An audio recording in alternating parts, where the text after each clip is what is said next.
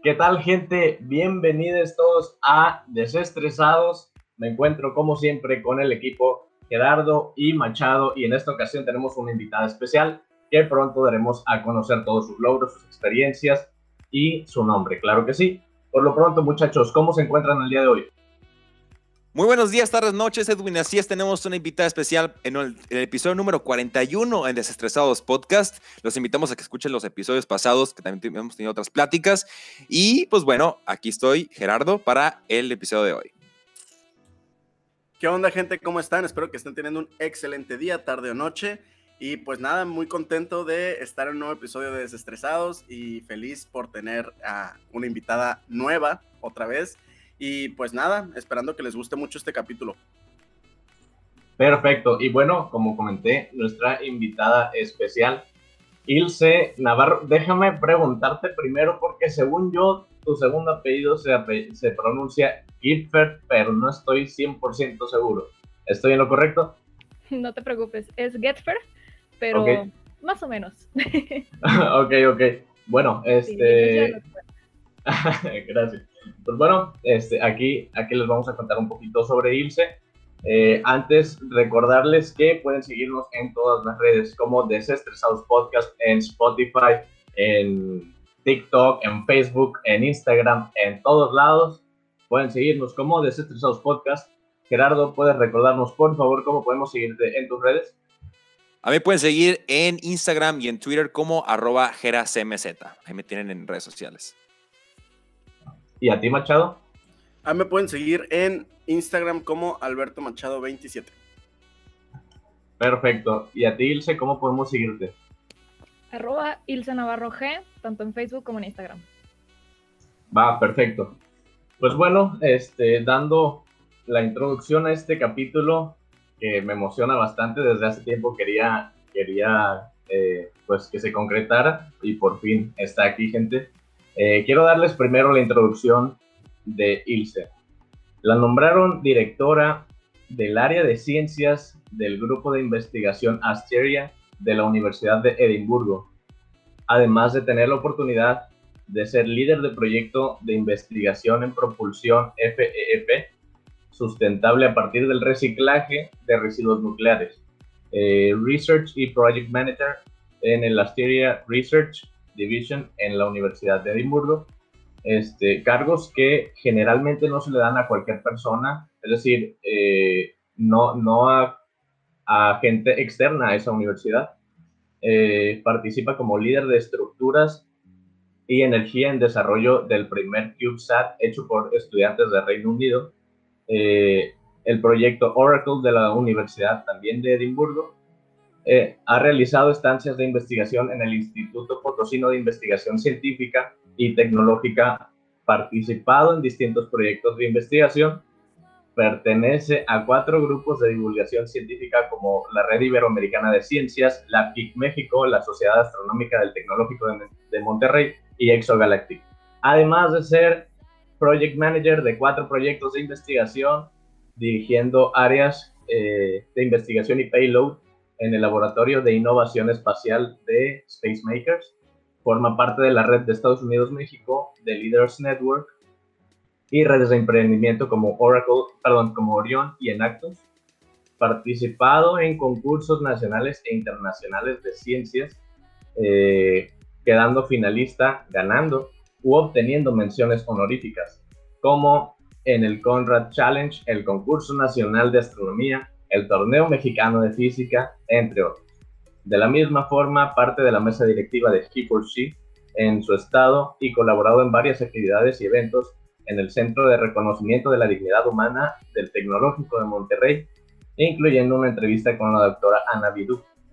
A la fecha, tiene cuatro proyectos basados eh, de emprendimiento, propuestas creativas basadas en innovación tecnológica y ambiental además de tener experiencias de voluntariado y dos proyectos sociales. Una lista interminable que de seguir mencionando logro siente terminamos el capítulo como en tres horas, pero por lo pronto es la introducción a Ilse Navarro. ¿Verdad? Ok. Muchísimas eh, gracias por la introducción, Edwin. Un gusto estar aquí con ustedes. No, hombre, de qué, al contrario, el gusto, el gusto es nuestro. Y bueno, quisiera preguntarte de inicio, ¿cómo comenzó tu pasión eh, por, las ciencias, por la física, por la astronomía? ¿Y quiénes son y han sido tus inspiraciones? Por supuesto que sí. Pues realmente es desde muy pequeña. Siempre he sido una niña súper curiosa, entonces me preguntaba por qué el cielo era azul, por qué se veían las estrellas, cómo podíamos llegar pues a la luna con una nave espacial y siempre decía que quería dedicarme a eso, ¿no? Pero pues tuve dos figuras muy importantes en mi vida que fueron mi mamá, que realmente pues no sabía, no entendía por qué iba por ese camino, pero me apoyaba, y mi abuelo que era ingeniero, entonces podía sentarme toda la tarde con él a estudiar de física, hablar de física y aunque yo fuera una niña de siete años, él tenía la paciencia para estarme explicando y poderme estar ayudando al respecto. Entonces, pues al principio eh, yo no veía muchas mujeres en la ciencia, pero después conocí historias, por ejemplo, la de Marie Curie, que me inspiró muchísimo y desde ese momento supe que realmente podía dedicarme a la ciencia y que no solamente era para gente inalcanzable, ¿no? A pesar de que lo, lo, que me hicieron creer durante muchos años de educación, que me decían, necesitas tener un doctorado para trabajar en un laboratorio, en la preparatoria me di cuenta de que podía ser un estudiante y pedir una estancia y empezar a hacer investigación desde desde donde pudieras. Entonces, sí creo que ese interés ha surgido desde muy pequeña.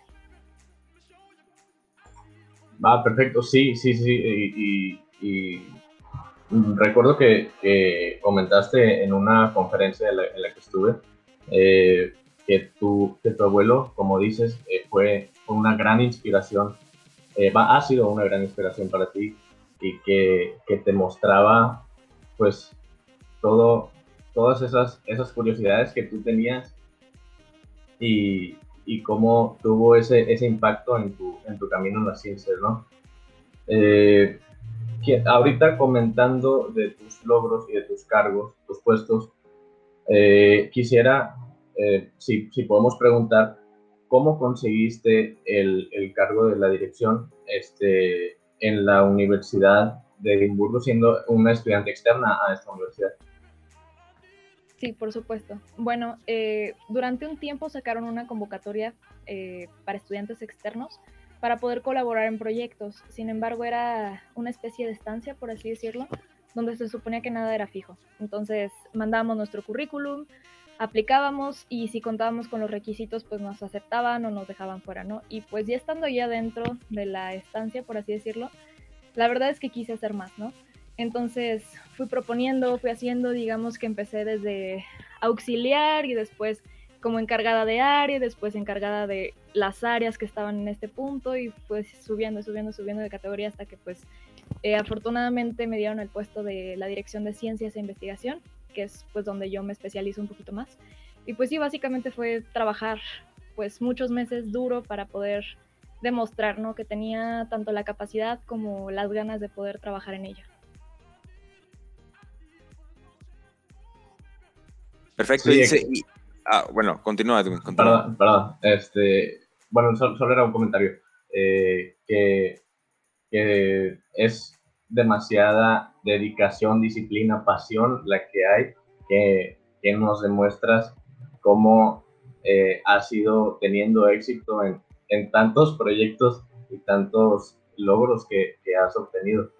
Pues muchas felicidades. Y ahora sí, perdón, Jerry, adelante. muchísimas gracias.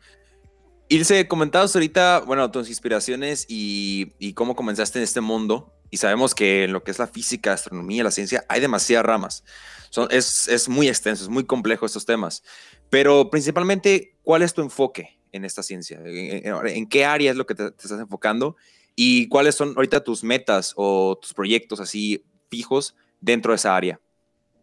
Sí, por supuesto. Eh, bueno, yo lo que más he estado trabajando recientemente es en física óptica eh, más especializado en óptica cuántica, que es para el desarrollo de sistemas de detección más que nada. Eh, también he trabajado con nanociencias, principalmente en el área de materiales aplicados, eh, principalmente con nanotubos de carbono. Igualmente he trabajado con física de partículas y física nuclear para toda esta cosa de la propulsión y todo este tipo de cosas, ¿no? Entonces, realmente dirían, ay, sí, la mecánica de Newton siempre fue de lo que menos me llamó la atención y me encanta la física, pero más que nada aplicado hacia astronomía, o sea, hacia proyectos que podrían llegar al espacio, como en este caso, pues, propulsión, en el área de Space Makers, por ejemplo, todos los proyectos que desarrollamos son para cohetería, para, obviamente, futuros sistemas que también pueden ser implementados en la Tierra, por ejemplo, eh, no sé si sabían las cámaras fotográficas, eh, varios inventos fueron utilizados primero para aplicaciones espaciales y después para aplicaciones en la Tierra. Sin embargo, eh, sí, la cámara digital. Entonces, realmente creo que puede tener muchas aplicaciones. Realmente creo que el futuro del ser humano se encuentra también en el espacio, en colonias en otros planetas. Esperemos que podamos explorar Marte pronto. Pero sí, esas son las áreas en las que me especializo. Un poquito más en cuántica óptica, en nanociencias y un poquito en física nuclear y de partículas. Oye, Ilse, y por ejemplo, yo soy una persona que realmente no sabe mucho de ciencia. O sea, soy. Me declaro casi, casi. No sé. No, no sé. Pero, ¿qué fue o qué ha sido hasta la fecha lo más complicado eh, de estudiar, vaya, todo, todo este ambiente? Que realmente son, bueno, al menos yo no tengo así que tú digas conocidos que estudien eso, eh, no. Entonces, ¿qué es lo que, lo que se te ha hecho lo más complicado de estudiar esto? Claro, yo creo que a veces el poder administrar el tiempo, porque, por ejemplo, yo les podría decir que lo que realmente amo hacer es la investigación, pero había veces que me preguntaba si voy a poder, si puedo aceptar este puesto, si puedo seguir trabajando con los grupos en los que estoy, porque por más que me encantara, por ejemplo, eh, yo estudio y trabajo, entonces lógicamente se te complica estudiando ingeniería, más teniendo un trabajo de tiempo completo, o sea, es una locura, pero el organizar el tiempo yo creo que ha sido de lo más difícil que he podido tener, o sea, el poder aprovechar cada una de las horas del día y tenerlas perfectamente bien administradas, porque sí, se te va el tiempo completamente y realmente si tienes el tiempo para darle dedicación a algo, puedes aprenderlo. No es tanto el concepto, sino qué tan dispuesto estés a dedicarle ese tiempo y ese esfuerzo.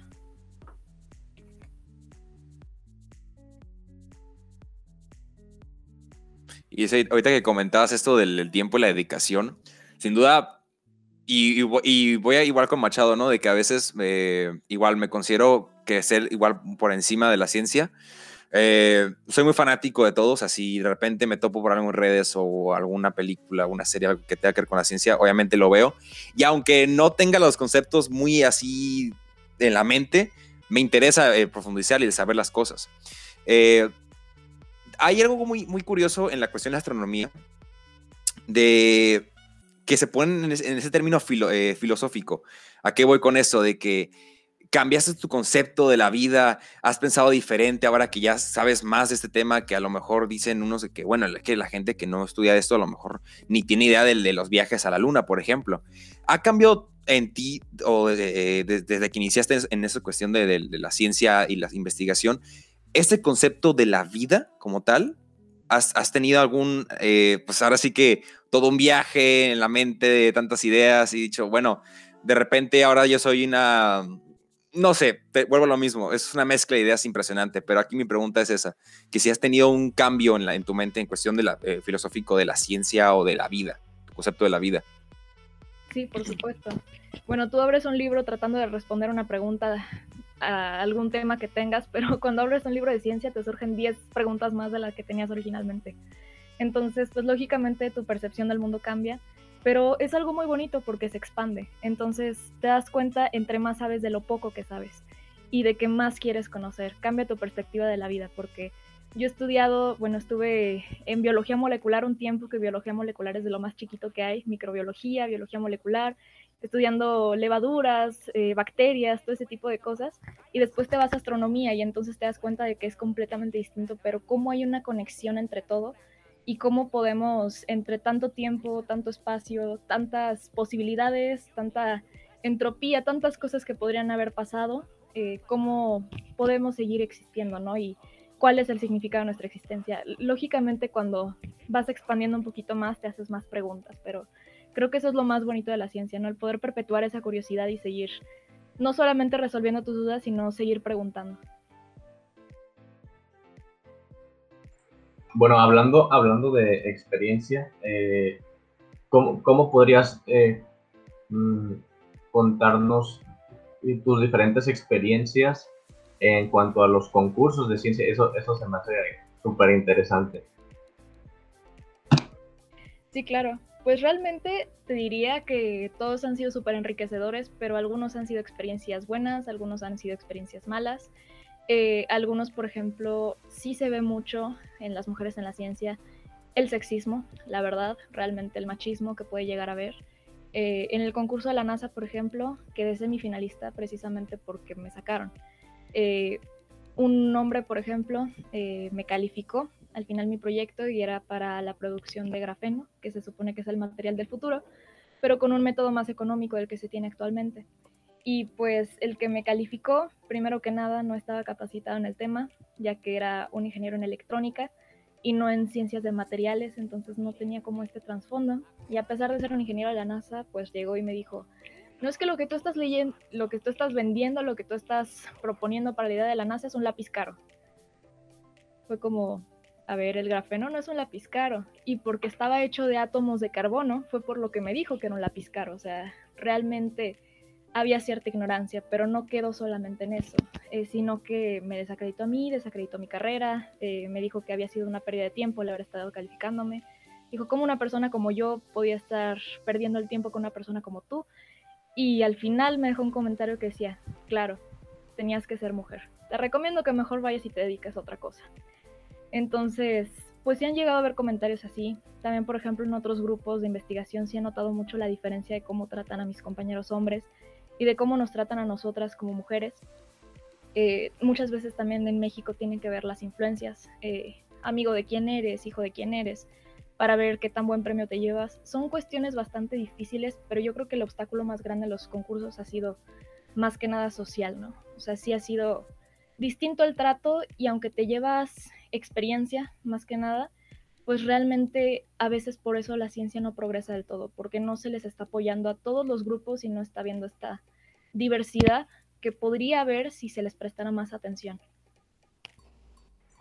Sí, estoy, estoy totalmente de acuerdo contigo, me, eh, acuerdo de, de, no tenía a detalle la información sobre ese concurso, menos de, de ese comentario tan exógeno que hizo esa persona, eh, pues desgraciadamente eh, este es un ejemplo de algo que pasa día a día en diferentes ramas, en diferentes ocasiones, en diferentes, en, todo contexto, eh, pues el machismo y la misoginia son un tema que continúan desgraciadamente. también es, es increíble escuchar cómo o sea, cómo citas pues a esta persona, o sea, que, que por ser mujer deberías dedicarte a otra, a otra cosa, o sea, creo que es la razón principal, más bien estoy seguro de que es la, la razón principal por la cual no se escucha tan seguido de mujeres en el área, eh, porque la capacidad y el talento, dedicación, pasión, esfuerzo, de todo lo hay y sobra, pero desgraciadamente en esta área y en muchas otras, eh, debido a, esto, a estos comportamientos e ideologías conservadoras, pues desgraciadamente no, no, ha habido esta equidad, ¿no? Eh, pues sé, que este, esta experiencia eh, que, nos cuentas es para ti como un impulso de seguir de, continuar en, haciendo lo que haces y mejorar y demostrarle a esa persona que pues su crítica realmente no es ni siquiera aceptable, no es válida. Entonces, eh, esa, esa eh, forma, ese punto de vista que tú tienes sobre esa crítica eh, es, es algo admirable, pues que no, que no por un comentario que alguien te hizo por más despectivo que sea, vas a tomarlo y, aceptarlo al revés, vas a demostrarle a esa persona que está equivocada. Eso me gusta mucho de, esa, de ese punto de vista. Y sí, la verdad es que es algo que pasa con muchas personas. Yo, por ejemplo, había llegado a trabajar con doctoras, o sea, ya tenían su doctorado, ya eran profesionistas totalmente formadas, y uno que no se les respetara su título, que les hablaran como de, ay sí, muñeca, pásalo para acá, por ejemplo, cuando entre los doctores hablaban de doctor, eh, que te dijeran, no, no puedes entrar al laboratorio si llevas, eh, no sé, manga corta o cosas así porque distraes a los demás doctores. Eh, otras que iban a un simposio, por ejemplo, y las ignoraban al momento de dar sus comentarios. Cuántas oportunidades de trabajo no se les ha negado también. Y sobre todo cuando estás en el momento de elegir carrera, muchas no eligen el área de STEM, que es de Science, Technology, Engineering, Mathematics. Eh, últimamente se le ha añadido la letra A de Arts en STEAM, eh, pero realmente no eligen esta área de ingeniería y ciencias por las críticas y por los prejuicios sociales que se tienen, ¿no? O sea, no tienen idea de la cantidad de veces que me dijeron, ¿cómo que vas a ser ingeniera? No, pero tú no tienes cara de ingeniera. Es como, a ver, ¿qué cara de ingeniera? ¿Qué significa eso? No, pero ¿estás segura de que te vas a manchar las manos? Míralas, o sea, tan delicaditas que las tienes. Como, ah, ¿qué? Y segura te vas a manchar de aceite. Por ejemplo, le decías, hasta ese punto llega la ignorancia, que voy a ser ingeniero mecánico, ¿no? O sea, una amiga que era ingeniera mecánica. Y pues le decían, no, no, no, es que ¿cómo te vas a llenar de aceite abajo de los carros? O sea, realmente hay mucha ignorancia respecto al tema y mucha discriminación hacia las mujeres. Yo recuerdo tener un amigo mío que estaba en una maestría en química y pues desde la secundaria yo lo conocía, crecimos básicamente en el mismo contexto. Y cuando ya entramos a la universidad, pues él es químico, yo iba para física, y cuando le dije que entré al Tecnológico de Monterrey, me dijo, ¿qué entraste al Tec de Monterrey? pues, ¿qué tiene? Eh, ¿a poco lo vas a pagar? Con beca. Ah, y entonces eres de esas. De esas que, a ver, explícame. Ah, de las becarias, de las que consiguen becas por abrirle las piernas al rector. Me quedé así como de, disculpa. O sea, comentarios así que te desaniman mucho en la ciencia, que te hacen replantearte realmente por qué cuántas se quedan atrás. O sea, porque muchas compañeras no quieren entrar. Yo en la prepa, por ejemplo, estuve en un programa que se llamaba Mujeres Líderes en STEAM y muchas, muchas acabaron por desertar de ingeniería, de ciencias, a pesar de que el programa era básicamente para estar inmerso en ciencias, para poder tener una introducción a lo que se hacía en cada profesión, salieron fascinadas del programa. Pero cuando llegaron a la vida real y se toparon con sus compañeros, salieron corriendo.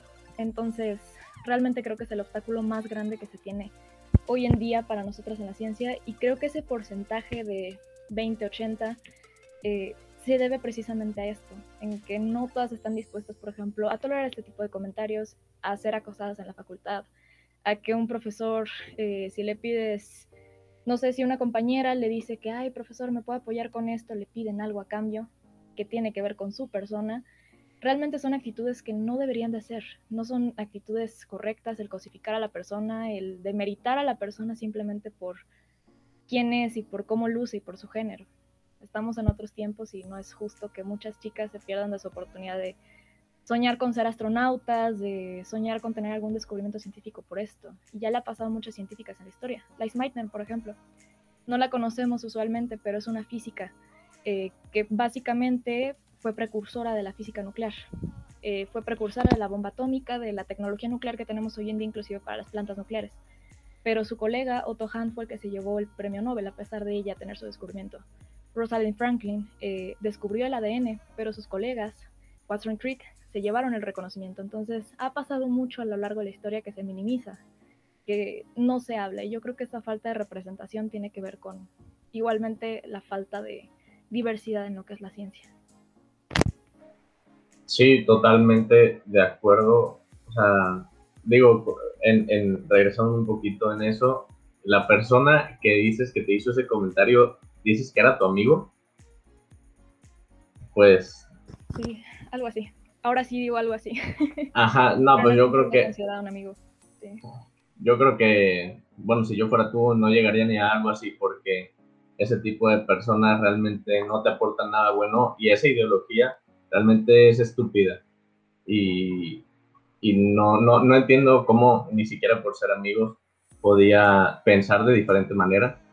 Eh, pero sí, estoy, estoy totalmente de acuerdo que por, por este tipo de comportamientos, esta ideología, muchas veces, como dices, le roban el, el, el crédito, pues, a alguien o, o no le permiten tener acceso a algo o, el trato simplemente de día a día. Y, y ahí para las personas que aún no, no están pues como informadas en el feminismo, pues les, les invitamos a que lo hagan, que sepan que el feminismo sí es algo necesario.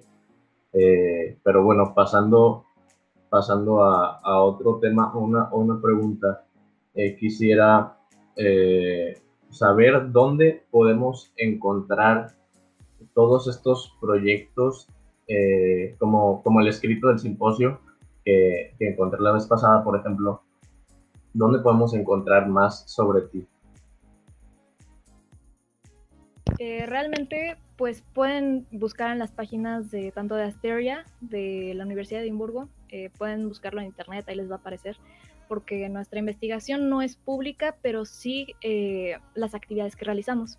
Lo mismo pasa con Spacemakers, igualmente Spacemakers sí está un poquito más abierto en cuestión de recibir estudiantes mexicanos para poder comenzar en el mundo de la investigación. Ya tenemos convenios con varias instituciones, de hecho estamos planeando una misión lunar con una agencia espacial pues de Europa, entonces estamos buscando poderla tener pronto en pie, eh, solamente es cuestión de unas firmas, pero sí realmente pueden buscarlo en las redes sociales de Spacemakers, en la página internet de Asteria o de la Universidad de Edimburgo, en los laboratorios del IPCIT, por ejemplo, pueden checar las investigaciones que cada uno de los doctores está haciendo en cada una de las áreas para que puedan saber un poquito más. Cuando haces una estancia de investigación, eh, realmente no eres tú quien empieza el proyecto, sino te acercas a un investigador que lo está haciendo y buscas cómo puedes aportarle y qué puedes contribuirle, ¿no?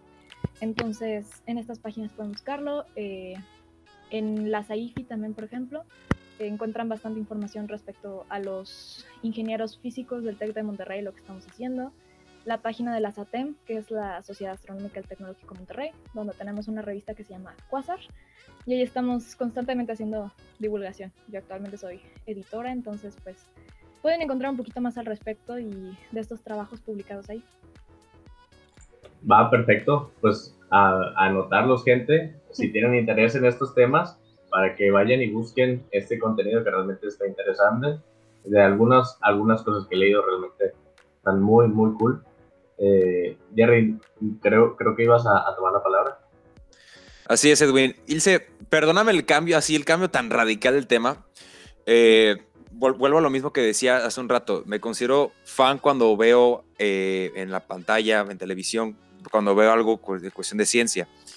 Eh, yo, bueno, ahí me, he comentarte que a mí me encanta todo esto de, de lo que son el cine, la televisión y demás.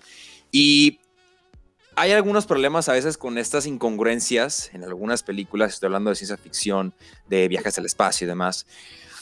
Eh, ¿Tú te consideras también fanática de ese tipo de productos? ¿Hay algunas incongruencias así como grandes casos que tú puedas comentarnos? Eh, porque sí hay algunos, uno que otro, ¿no? Por ejemplo, películas a lo mejor de viajes en el tiempo, que es el típico tema, ¿no? De la física. Eh, vemos también lo de la cuántica, ¿no? Que también se utiliza mucho en cuestión de los superhéroes también, los viajes cuánticos, chalala pero estoy hablando muy, muy por encima, te digo, vuelvo a lo mismo. Es lo malo que vemos así como lo que te, lo que te explican eh, para que puedas entender una película. Pero, por ejemplo, ¿hay por ahí alguno que otro caso que puedas platicarnos eh, en cuestión de, esta de, lo que vemos en televisión o en cine, como una incongruencia en sí? Sí, por supuesto. De hecho, hay películas que sí son muy precisas y hay películas que no tanto. Por ejemplo, Interestelar fue asesorada por el físico Kip Thorne, entonces lógicamente tiene buenos segmentos de física y está bastante bien aplicada. Si vamos a autores, eh, la ciencia ficción realmente no está peleada con la ciencia, de hecho durante años ha influido uno en el otro. Julio Verne, por ejemplo, propulsó el hecho de que el hombre quisiera ir a la luna, eh, no sé si sabían esto, igualmente fue uno de los precursores de la ciencia ficción, y pues también Isaac Asimov, por ejemplo, fue uno de los precursores para la robótica y para cuestiones del futuro. Por cierto, uno de mis libros favoritos, Fundación de Asimov, ciencia ficción, pero es buenísimo. Eh, sin embargo, yo he notado mucho que en las películas, por ejemplo, de superhéroes, llegan a recaer en falacias donde utilizan términos científicos pocos comunes. Eh, muchas veces hemos escuchado en la televisión, por ejemplo, nanotecnología o cuántica. Entonces, suele pasar que cuando no se entiende un concepto, cuando no saben de dónde explicarlo, cuántica, ¿no?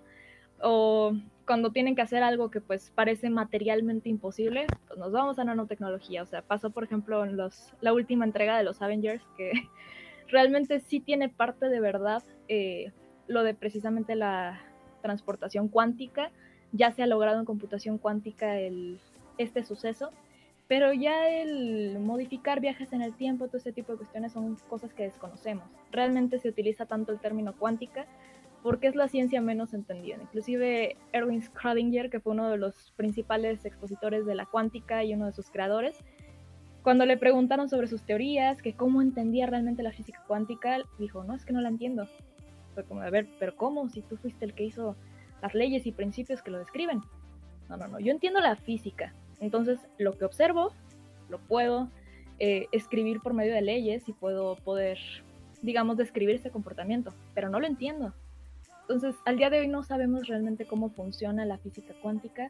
Eh, no, no sabemos ni siquiera, por ejemplo, cómo calcular la velocidad y la posición de una partícula al mismo tiempo en este mundo. Algo que parecería tan sencillo que sea qué velocidad, por ejemplo, se está moviendo el carro y dónde está, qué tan lejos, es algo que en el mundo cuántico nos resulta imposible hoy en día. Entonces, pues sí, en muchas películas de superhéroes, digo, el, el, caso que más me viene a la mente ahorita es Avengers Endgame, donde sí, eh, tuvo parte de verdad la cuántica, pero la mayor parte de la película donde se citaron conceptos científicos pues no fueron del todo correctos, fueron muy exagerados. Y pues de película ejemplar en cuestión de física aplicada, eh, podría decir igualmente que la de Interstellar de Keith Entonces, Por eso mismo son esas películas mejor calificadas, ¿no? De Interstellar de, Christopher Nolan, que aparte de lo visual, pues también eh, fue un placer para muchos y como a lo mejor me imagino igual tú cuando lo viste la película, te encantó todo eso de que sí tenía precisión en cuestión de algunos datos científicos. Entonces, está muy, muy padre. E igual, eh, coméntanos también, eh, Ilse, ahorita comentabas de un libro de ciencia ficción. Pero en sí, aparte de, ese libro, ¿qué otros libros recomendarías para la gente que a lo mejor no está, tan, no está tan adentrada en esto de la ciencia y que quisiera aprender un poco, quisiera conocer un poco? ¿Qué libros serían como los básicos para ti que pudieras recomendar para adentrarse en, esta área? Sí, por supuesto. Pues hay muchísimos autores divulgadores de ciencia. Realmente el que más me gusta, el divulgador por excelencia es Carl Sagan. Si apenas estás comenzando la ciencia, Carl Sagan es un personaje muy filosófico entonces él, digamos que concibe la idea de cómo los humanos nos volvemos científicos, él dice que todas las personas somos curiosas y tiene un libro muy bonito llamado Cosmos que nos explica pues básicamente cuál es nuestro papel en el universo, ¿no? Cómo se fue formando precisamente el cosmos como lo conocemos hoy en día. Creo que eso sería como lo inicial porque son pocos conceptos científicos realmente en cuestión de fórmulas y muchas cosas que te dejan pensando y que te dejan inmerso en lo que quiere ser la ciencia, ¿no? Y así nos vamos a cositas un poco más eh, aplicadas, un poquito más complicadas, por así decirlo. Michio Kaku también, por ejemplo, es un maravilloso divulgador de física. Ian Stewart, buenísimo de matemáticas y de física. Brian Green, igualmente. Existen muchos divulgadores, eh, inclusive Javier Santaolalla, por ejemplo, para las personas que les gusta más leer originalmente en español. Tiene bastante buen contenido de divulgación, tiene un libro y tiene también eh, pues su canal de YouTube donde pues explica, ¿no? De forma un poquito resumida, un poquito más de física. Eh, Eduardo Sáenz de Cabezón también es otro de los expositores de la física en, de habla hispana. Y también existen muchos autores precisamente para biología. Eh, lo que yo recomendaría es que primero lean estos autores de divulgación científica y ya después comiencen a leer los básicos de las ciencias. ¿Por qué? Porque digamos que la divulgación científica lo que despierta es tu curiosidad, ¿no? Tu imaginación. Yo recuerdo, por ejemplo, leer un libro de Michio Kaku donde hablaba de la invisibilidad, ¿no? Había un libro que se llamaba La física de lo imposible. Es buenísimo. Explica la física que habría detrás, por ejemplo, de los viajes en el tiempo, de la invisibilidad, de cuestiones maravillosas que pues, podrían parecer imposibles para nosotros. Volar, por ejemplo, por tu cuenta. Eh, tener antigravedad, por ejemplo. Eh, crearla, este tipo de cosas que pues, podrían parecer imposibles, te dicen, no, realmente es, es imposible con la física que tenemos actualmente, pero necesitaríamos esto y esto y esto para poder lograrlo. Entonces, esos libros que te inspiran para poder seguir buscando más al respecto, para poder, no sé, seguir buscando más contenido para saciar tu curiosidad y poder aprender un poco más al respecto, creo que serían los más recomendables, empezando por los divulgadores. Existen muchísimos, de habla hispana, de habla inglesa, pero realmente con que comiencen con un divulgador, yo recomendaría Carl Sagan, pero con que comiencen con un divulgador, seguramente va a despertar ese interés por la ciencia. Dice, ahorita que comentabas esto de, algunos autores, también entró mucha curiosidad porque hemos visto el, el, primer viaje que para muchos es el, el reconocido. Y, y, voy al tema de los viajes a la luna, por ejemplo, que es lo que actualmente tenemos o somos capaces el ser humano, ¿no? Que podemos hacer un viaje a la luna, hay algunos viajes hacia Marte, algunos robots ya han llegado para allá, eh, de diferentes países. Tampoco no, no meterme así como si hay una guerra por a ver quién quiere ir llegar primero a la luna o a Marte, bueno, mejor dicho a Marte y demás. Pero hemos visto este panorama y que de nuevo regresamos o nos interesamos en este tema de viajes a la Luna con una reciente, con el reciente proyecto de SpaceX, que es el más conocido, ¿no? El, SpaceX, la agencia eh, fundada por Elon Musk, que actualmente es como el top para muchos en cuestión de la ciencia y de la astronomía y de los viajes al espacio. ¿Cómo ves el panorama actualmente de, de, de, en sí de esto, de, esa carrera al espacio? ¿Cómo es el panorama actualmente con Elon Musk al mando? Pues realmente es un panorama donde podemos diferir, ¿no? O sea, realmente es algo que tiene poca regulación. Eh, Elon Musk ha creado cosas maravillosas, no lo puedo negar. Creo que la siguiente parada va a ser Marte. Eh, lo que están haciendo muchas empresas privadas es comenzar a llevar turistas al espacio, lo cual es algo que no se había visto previamente. El querer eh, llevar a civiles y no solamente astronautas a la Luna, por ejemplo, a dar la vuelta a la Tierra, eh, todo este tipo de cosas que antes se pensaban imposibles, que alguien pudiera pagar para poder ir al espacio, se están logrando, ¿no? Eh, por parte de la NASA, por ejemplo, está el programa Artemisa, eh, que va a ser en el año 2024, donde se recolecta por última vez en un viaje lunar material para poder estudiarla. igualmente se caracteriza esta misión por ser la primera astronauta mujer que va a llegar a la Luna. Entonces, existen muchas misiones. SpaceX también está desarrollando, por ejemplo, lo de las colonias en Marte. Y algo que es muy polémico por parte de precisamente todo esto es lo de Starlink. Eh, Starlink es un tanto polémico porque nos demuestra la falta de regulaciones que hay en el espacio. Starlink ya tiró un satélite, por ejemplo, de la Unión Europea, eh, consume la misma electricidad, los pocos satélites que están ahorita en órbita consumen la misma electricidad que un tercio de Europa. Entonces, realmente cuando sean miles, ¿qué vamos a hacer, no? Eh, tapan la visión nocturna, entonces eh, bloquean el sistema de detección de meteoritos de la NASA y el sistema de observaciones de telescopios famosos como el ALMA, por ejemplo, o igualmente los de la NASA. Entonces es un tema muy polémico, con todo y que existe una agencia espacial, bueno, regulatoria de derechos, que se llama la UNOSA, que viene siendo parte de las Naciones Unidas, pero para Outer Space Affairs, eh, realmente no sabemos todavía cómo manejarlo y eso es lo que preocupa un poco sobre el panorama del futuro del espacio, ¿no? El hecho de que no sabes si el día de mañana eh, la gente rica va a estar viviendo en Marte y mientras la Tierra se contamina, no sabes realmente quién va a tener acceso a los recursos espaciales y qué tanto se van a ver manifestados los problemas sociales que tenemos en la Tierra con los viajes en el espacio. Entonces, Sí estamos buscando el camino hacia la innovación desde la parte científica, desde la parte tecnológica. Estamos estudiando nuevamente, eh, por ejemplo, si hay vida en otros planetas. Estamos estudiando si se puede desarrollar una atmósfera, un lugar habitable para que los seres humanos podamos vivir. Pero realmente tenemos que comenzar a cuestionarnos qué tanto estamos hablando de economía y de derecho aeroespacial, porque son áreas que están muy poco exploradas y que tenemos que seguir buscar desarrollando, dado que las compañías privadas son las que van un paso adelante en esta carrera hacia el espacio.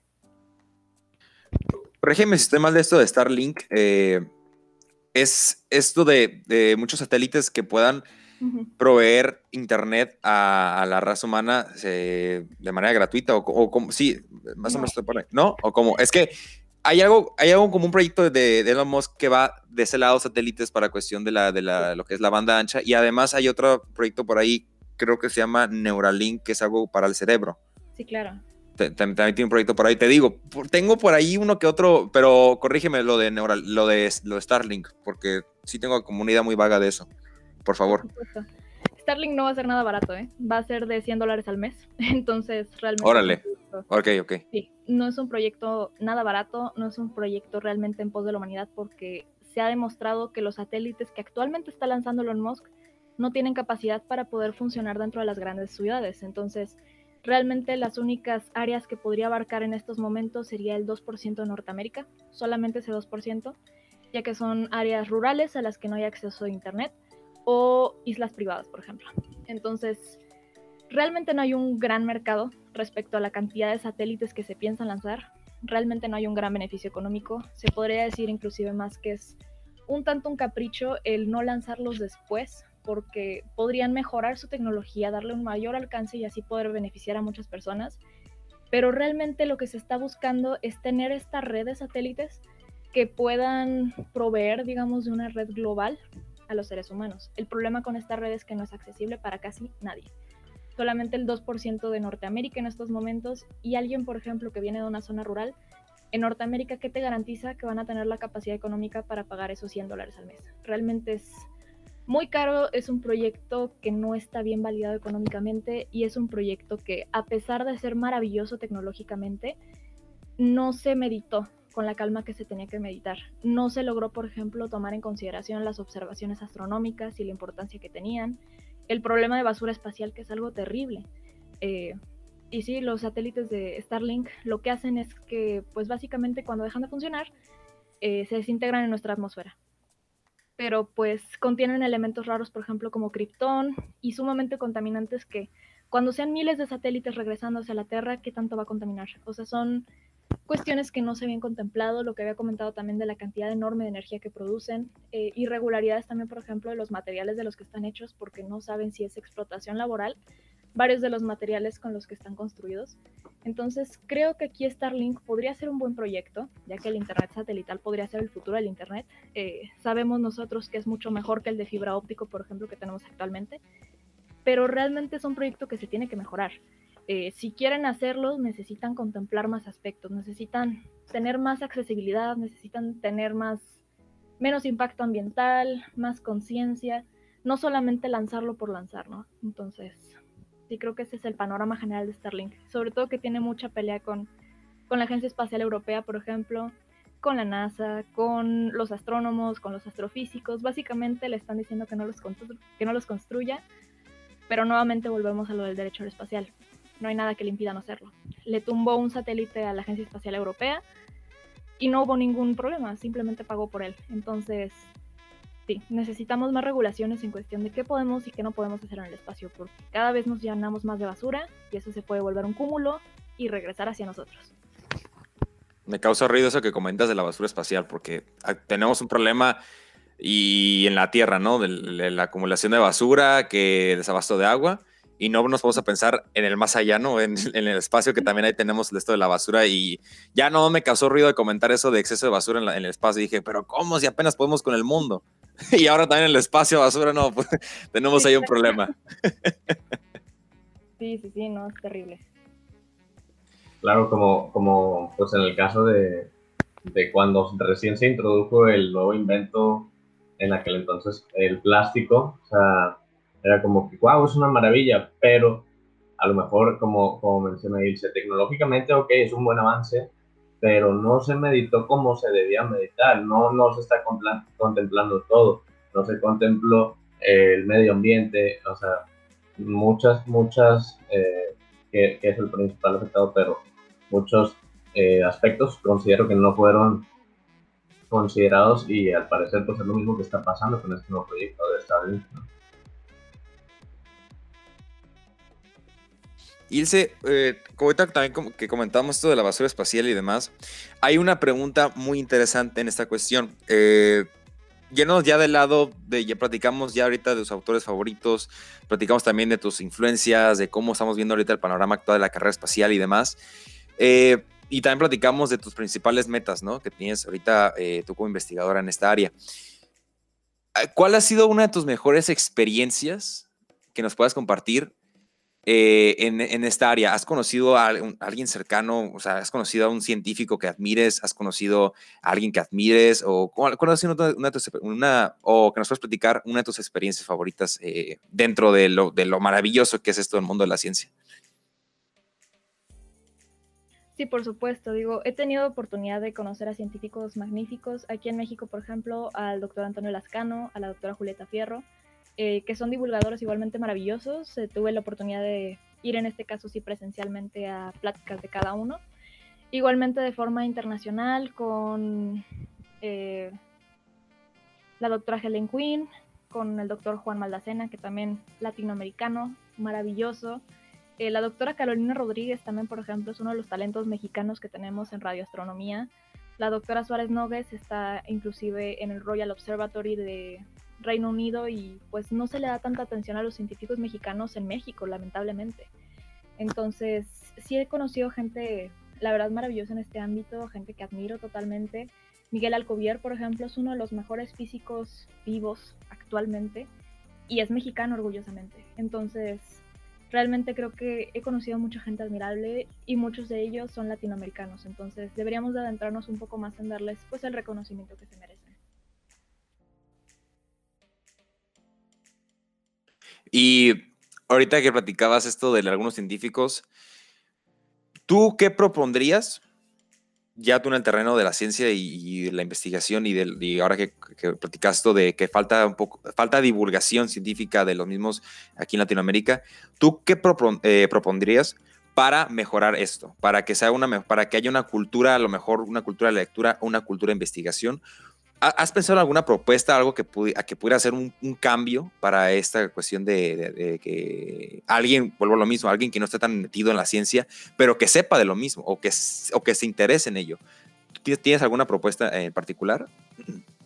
Sí, por supuesto. No, claro que he pensado y creo que el principal enfoque que nosotros podemos dar como científicos es desde la divulgación, porque es la parte que no influye, digamos, tanto en la política.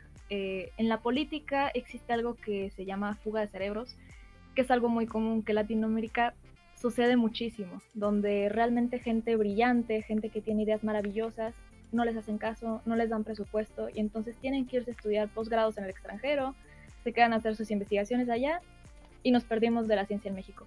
Entonces, como científicos en nuestra trinchera, desde nuestro país, lo que podemos hacer es comenzar desde a divulgar la ciencia no como algo complicado, ¿no?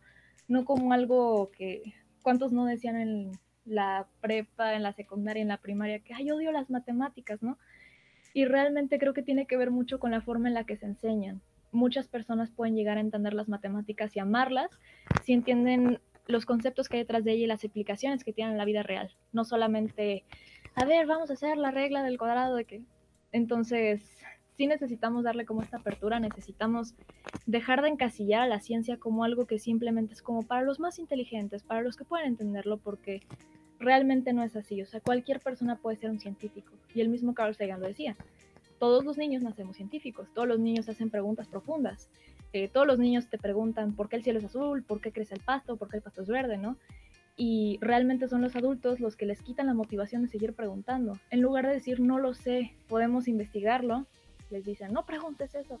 Entonces, así es como se pierden los científicos poco a poco y así es como dejamos de tener este apoyo a la ciencia. Entonces, la divulgación precisamente de eso se encarga. No es para tanto investigación, no es tanto para poder sacar nuevos descubrimientos, papers, sino que es para poder acercar la ciencia a la gente, que eso es lo que se necesita. En un país donde el 75% de las personas cree más en amuletos que en la evidencia científica, porque está demostrado, fue un estudio, realmente necesitamos desmitificar a la ciencia y dejarlo al alcance de las personas, que vean que no es algo peligroso, que no es algo eh, malo, sino que es algo que puede llegar a ser divertido y sobre todo que explica todo lo que funciona a nuestro alrededor. Entonces, comenzar por ahí.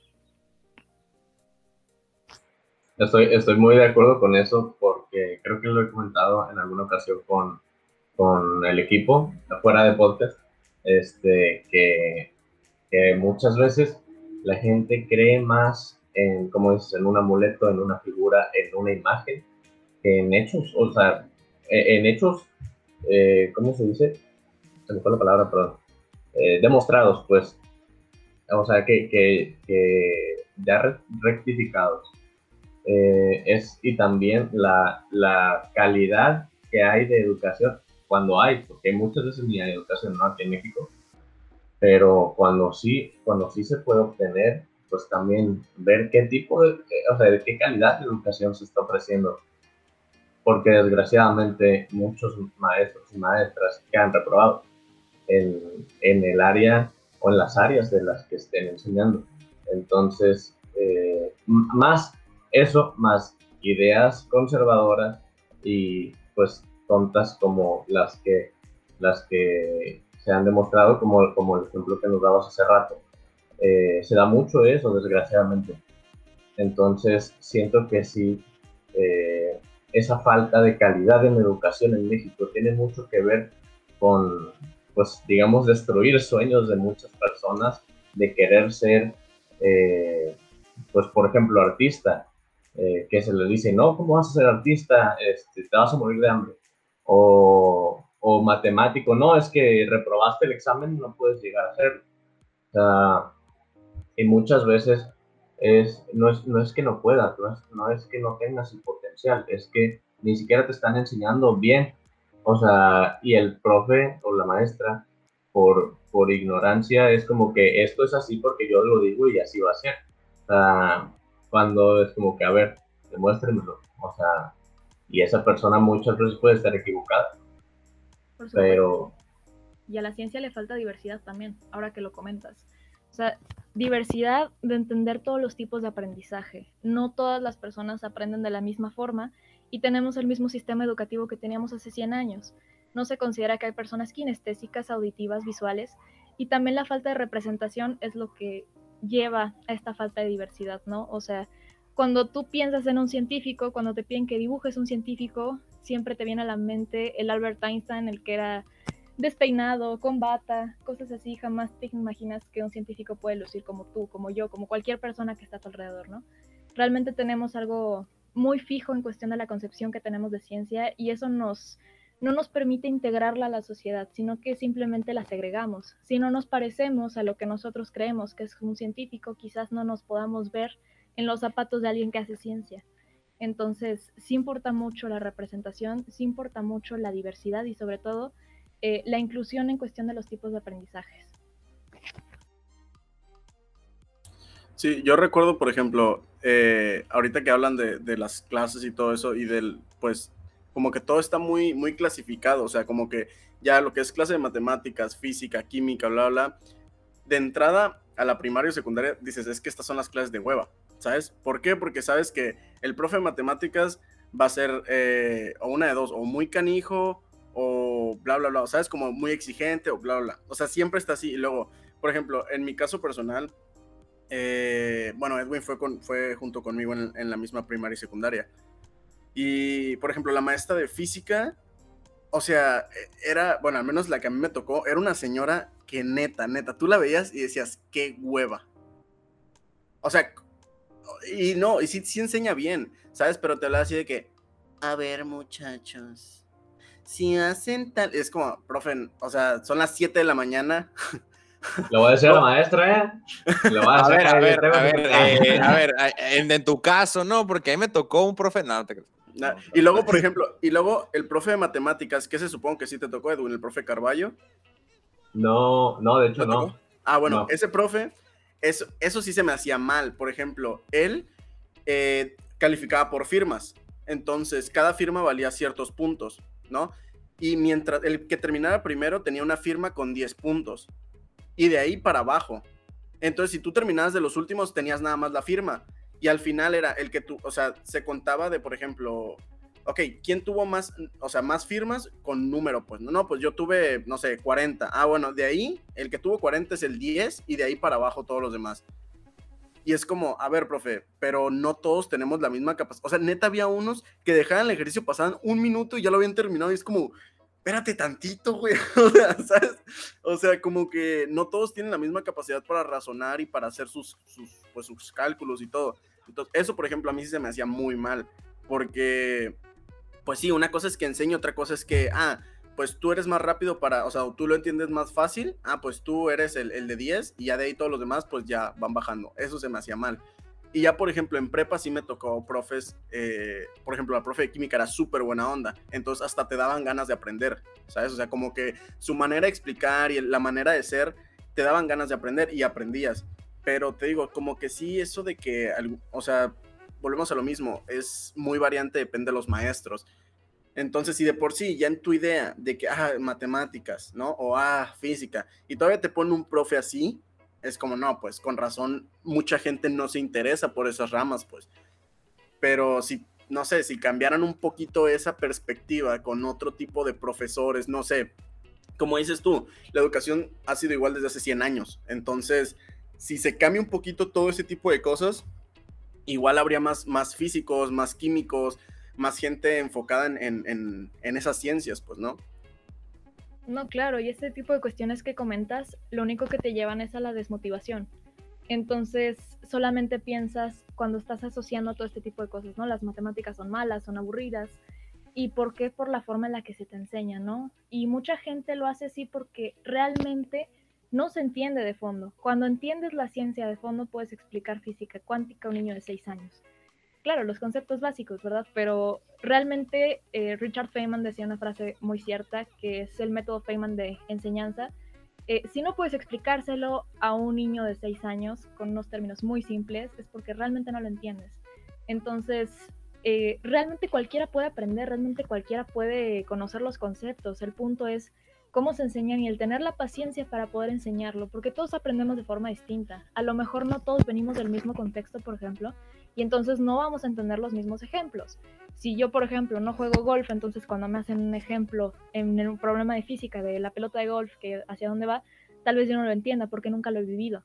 Entonces, el poder diversificar un poco más la ciencia, el desmitificarla también, donde muchas veces pasa que están los profesores con una clase lenta, con solamente ejemplos, paso, anoto en el pizarrón, ya copiaron, y este tipo de cosas, por ejemplo, que es competencia no sana por los profesores, donde clasifican a los alumnos entre si es listo o no es listo, en lugar de apoyarlos a todos por igual y enseñarles a todos por igual, es lo que también desmotiva, porque muchos se encasillan solos y es muy difícil salir de la casilla donde te ponen. Eh, cuando, por ejemplo, una persona leía mal frente a toda la clase, ¿cómo lo clasificaban, no? Cuando una persona se tardaba más en entregar los ejercicios también. Y este tipo de cosas, el clasificar a las personas es lo que las desmotiva a seguir aprendiendo y es lo que debemos de dejar de hacer, porque hay muchísimas diversidades y también está la gente neurodiversa, por ejemplo. Eh, la neurodiversidad refiere a todos los eh, conceptos que son autismo dentro del espectro autista, eh, atención dispersa, dislexia, problemas igualmente de dispraxia, son problemas que son muy comunes en la población y que son muy difíciles de detectar y es precisamente porque se les encasilla a los niños. Muchos niños, por ejemplo, tienen atención dispersa y no lo han sabido en toda su vida porque simplemente lo ponen como, ay, el que hace mucho relajo en el salón, el que no me pone atención.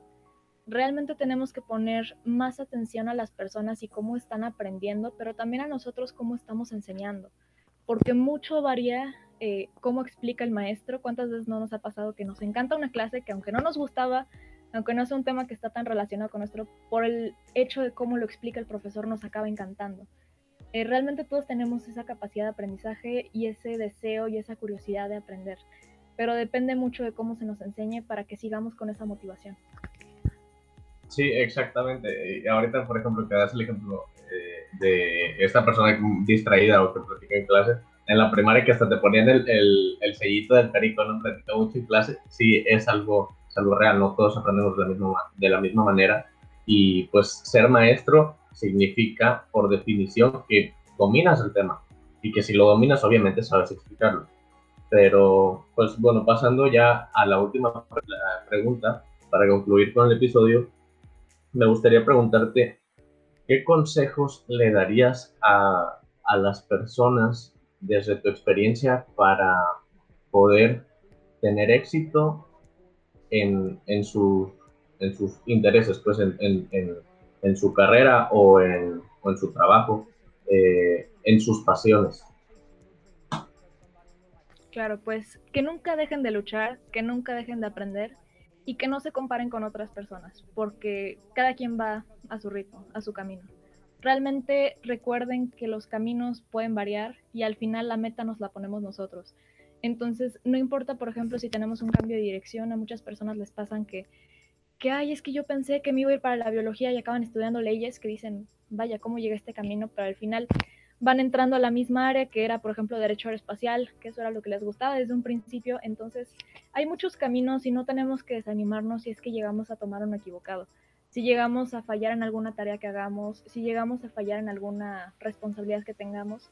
Lo importante de eso es poder aprender, poder seguir adelante y poder sacar lo mejor que tengamos de esa experiencia, ¿no? Entonces, va a haber muchos obstáculos, va a haber obstáculos sociales, principalmente aquí en México.